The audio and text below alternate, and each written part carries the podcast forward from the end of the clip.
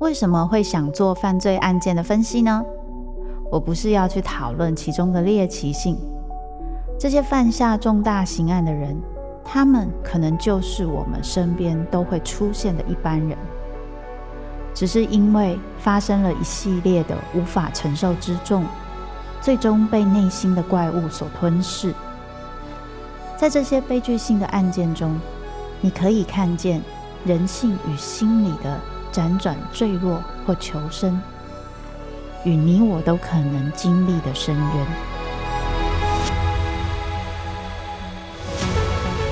我是周慕姿，我的全新订阅节目《周慕姿读犯罪脚本》，被恶魔追逐的人，带你从心理学的角度探索人性的黑暗面。以及他们内心始终没说出口的挣扎。现在就到 Apple Podcast 以及静好听，搜寻周慕之读犯罪脚本，被恶魔追逐的人。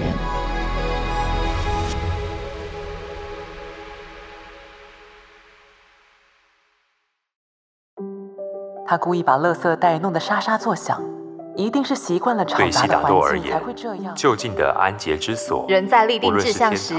往往都是不知全貌的。往圆山饭店的通路上已经车水马龙，有些人像汽车。在行进中陪伴，在独处时对话，随时随地用声音滋养生活。一周听一本有声书，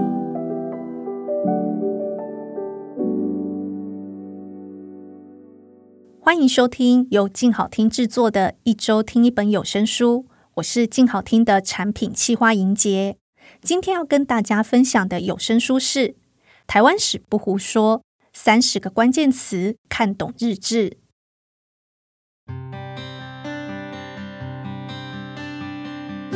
你有没有这样的经验？就是在某些不经意的时刻，脑海中突然会自动播放着某一首歌曲，这里面可能藏着一段过往的心事。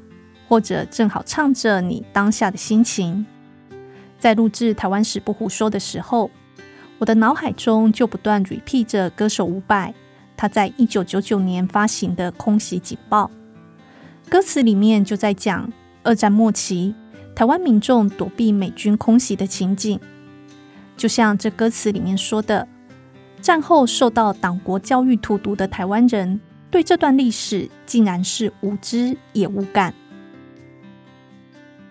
话说，错误的历史观就是来自奴化的教育啊！两三年前，我跟我妈这段经典的对话，刚好可以在这边做个分享。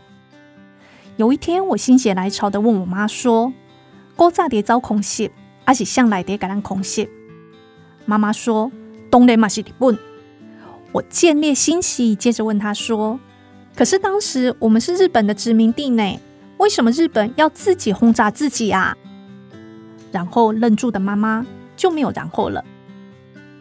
我不是要把妈妈的糗事公诸于世，而是想让大家知道，党国教育在三四五年级生的身上执行的有多么彻底呀！如果不是这几年媒体发达，很多史实被公开，妈妈还时不时的在感叹说：“那不是老蒋的吼，大概起码有在掉家好贵日子。”还好，七年级的我已经不吃独裁专制这套了，甚至还叛逆的想要知道更多真实的历史。于是这些年，透过大量的阅读，我重新认识了课本上没有教我们的台湾史，也终于有一点点连接上了小时候阿公阿嬷说的“日本时代的时阵吼”的那些事情。台湾史不胡说的作者蔡慧萍。在缠足这一集里面就曾经提到，其实缠足对女性来说，解缠足是非常痛苦的。而根据妈妈的回忆，我的外曾祖母就是在解掉缠足以后，反而痛到更不能走路。接着来说我的外公，他总是一身白衬衫、西装裤，踩着夹脚拖，重点是一定要戴绅士帽。完全就是蔡慧萍所形容的潮到出水的西装男子。最后来聊聊老师这一集。我的出生地北海岸，虽然在一九一一年四月就创建了小基隆公学校，不过，我的阿公跟背公他们读的仍然是传统的汉学私塾。好在当年的老师不是那种会在课堂上公然吸鸦片的阿片贵，所以阿公跟背公不仅熟读经史子集，还写得一手好书法。这次非常谢谢我们的声音主播曾子婷的搏命演出，因为《台湾史不胡说》里面使用了不少的台语，不同于华语只有五个声调，台语不仅有八个声调，而且还有超级难的变调。对于平时不太有机会使用台语的子婷是很大的挑战，所以在一贯的元气满满之外，这次我们的子婷的诠释又多了一份跟你拼了的气势。想要认识更多课本没教你的台湾史，想要听听勾扎喜尊架杠的台语，我极力推荐《台湾史不胡说》有声书，甚至你还可以跟我一样，从中延伸出其他的书单。认识更多过往被党国教育掩埋的真实历史哦。接下来就让我们来听听由声音主播曾子婷所诠释的《台湾史不胡说》，三十个关键词看懂日志。《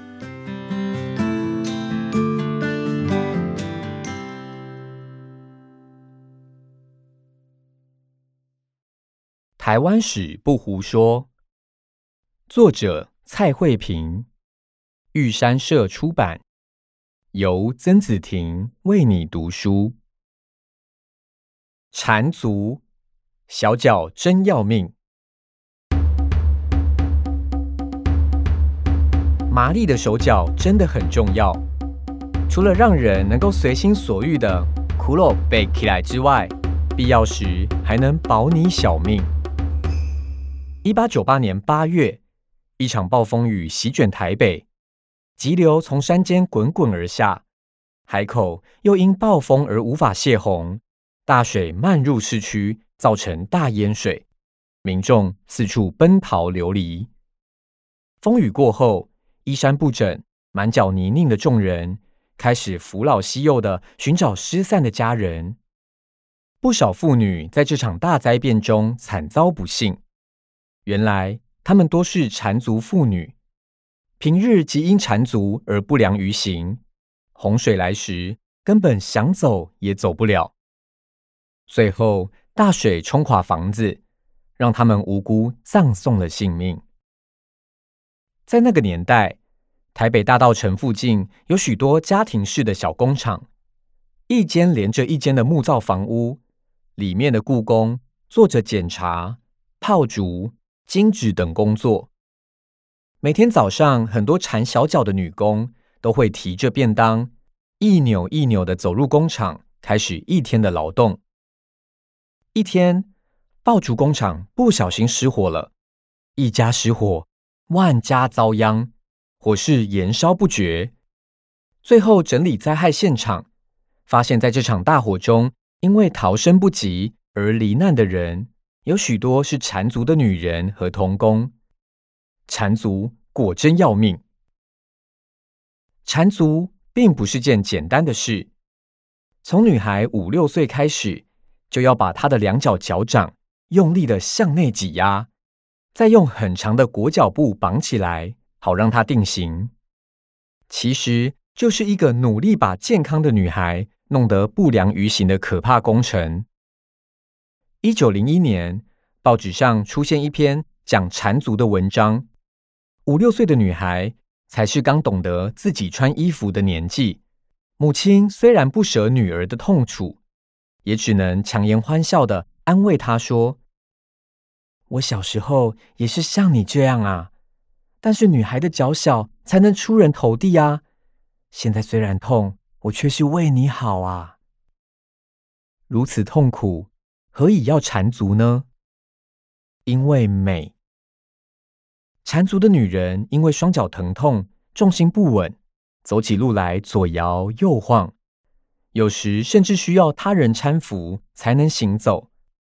这种不良于行的姿态，在某些人眼中被解释成一种摇曳生姿的美感。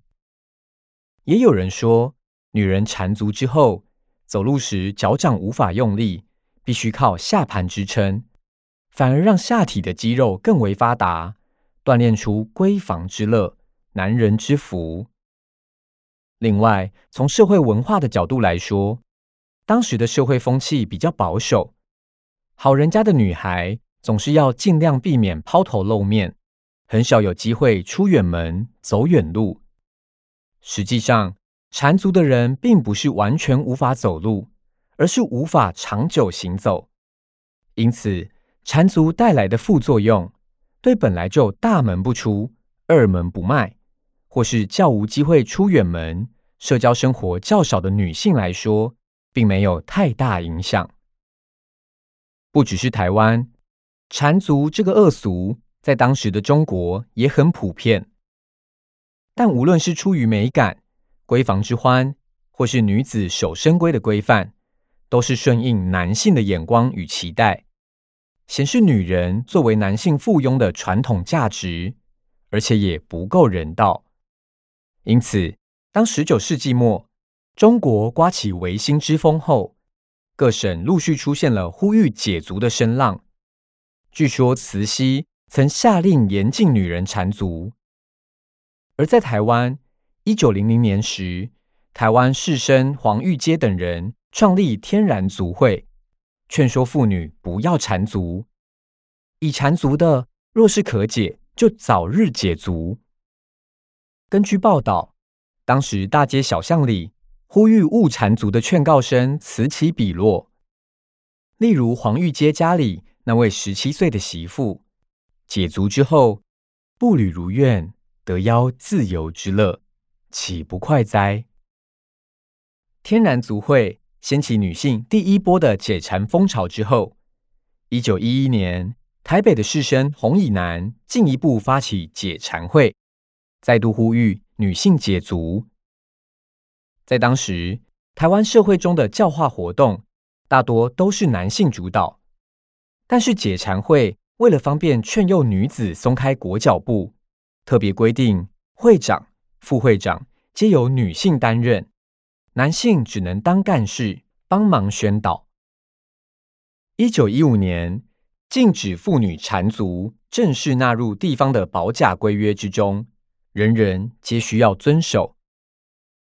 虽然缠足卫生不足、残忍有余，但解缠足也不是一件简单的事情。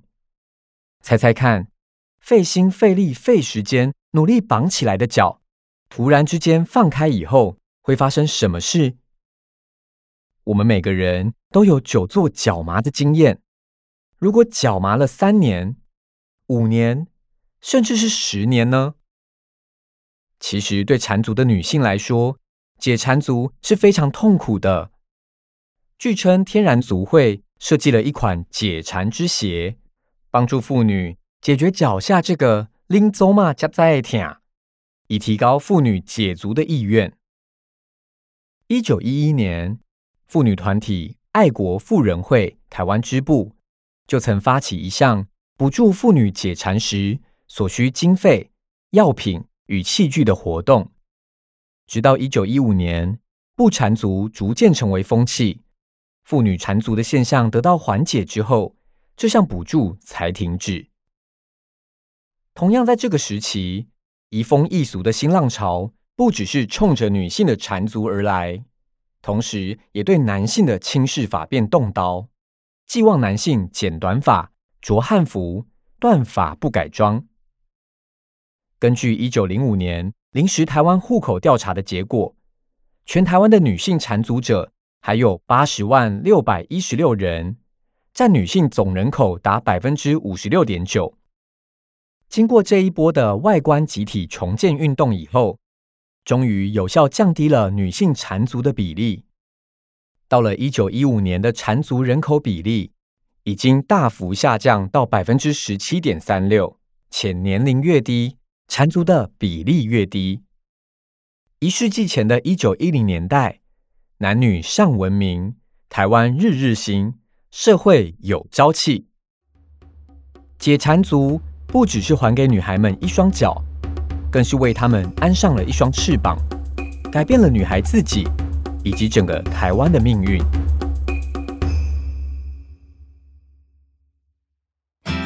想听爱听就在静好听。